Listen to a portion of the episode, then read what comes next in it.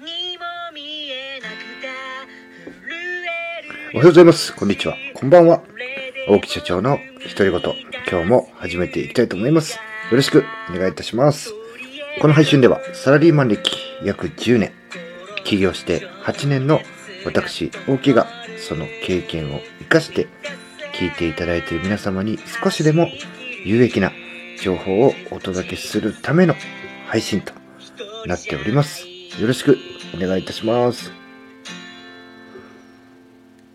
さあ、今日はですね、ちょっとどんなお話をしていくかと言いますと、ちょっとですね、昼間、ちょうどね、僕はあの今日、税金の支払いでですね、あの銀行に1時間ですよ。1時間、1時間ちょっと並んでいたんですけども、その時にね、あのふと見た、あちょっとツイートに僕、あるあるっつってね、共感して反応してしまいまして、そんな話をしていきたいと思いますが、あのツイートの主はですね、えー、大畑アットマーク書籍出版社長のお金を増やして守る節税塾、えー、大畑さん、えー、という方がですね、えー、ツイートされてたんですけども、えー、社長のお金の悩みを解決するツイート、読むと会社と個人の、ま、手残りが増えますと。銀行員でも税理士でもない、えー、網羅的な視点で問題解決、法人と個人を一体化したお金を残す、守る、増やすスキームですね。えー、FP が教える社長のお金を増やし方を守る成塾、えー、をやってる方なんですけども、えー、社長の知らない間に役員貸付金が増えてしまうことがあると言います。役員貸付金とは社長などが会社から借りるお金のことで、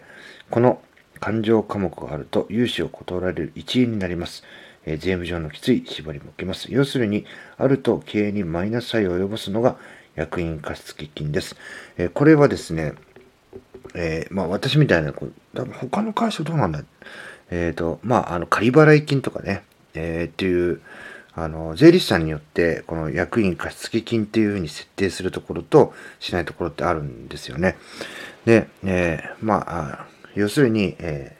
ー、社長が会社からお金を借りたっていう項目なんですよ。で、えっ、ー、と、これってね、なぜこういうこと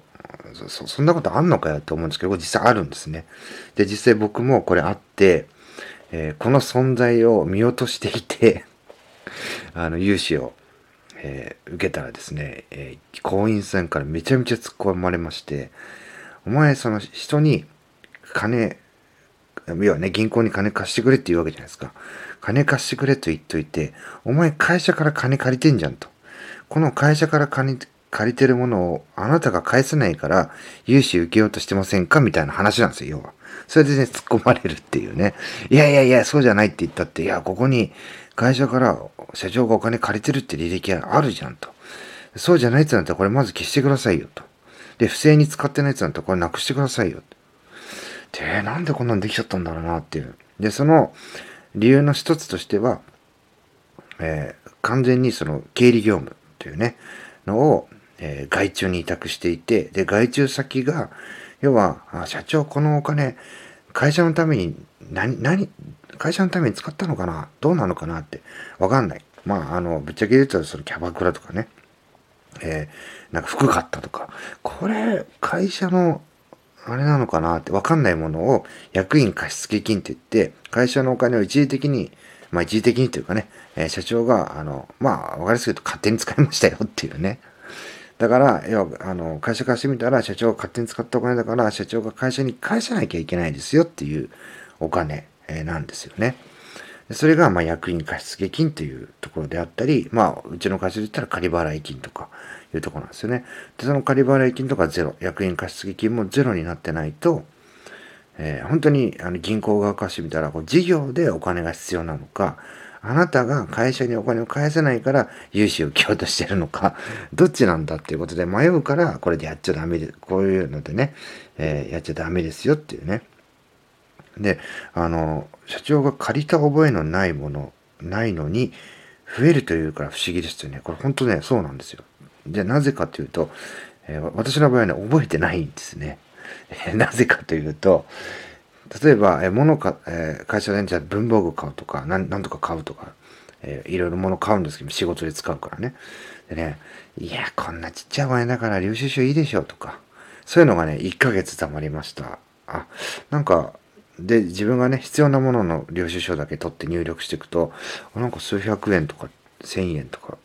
なんか仮仮払い金になってんな。まあまあまあ、いつかね、領収書出てきてなくなるだろうっていうことをね、イージーにやってるとね、年間1円出すとね、積もり積もってとんでもない金額になったりするんですよね。まあ本当に10万とか。で、あ、領収書がねえとかね。あ、領収書取り忘れたとか。で、ましてや、その、僕の場合は起業して、あの、まあ、その計画通りにいかなかったものですから、お金がとにかくなかったんですよね。やっぱしね、会社から借りて、給料出たら入れてみたいなことやってたんですけど、入れ忘れたりするんですよ。でね、どんどん借り払い金が増えていってですね。まあ、あの、要はね、まあこ、んなんでも経営はできるんですけど、やっぱり他人からは信用されないよねっていう話なんですが、まあ、このね、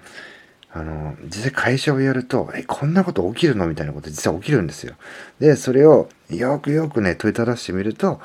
いや、それお前のせいじゃんっていうね、今日はそんな話をして、え終わりにしたいと思います。最後まで聞いていただきありがとうございます。また次の配信でお会いしましょう。さよなら。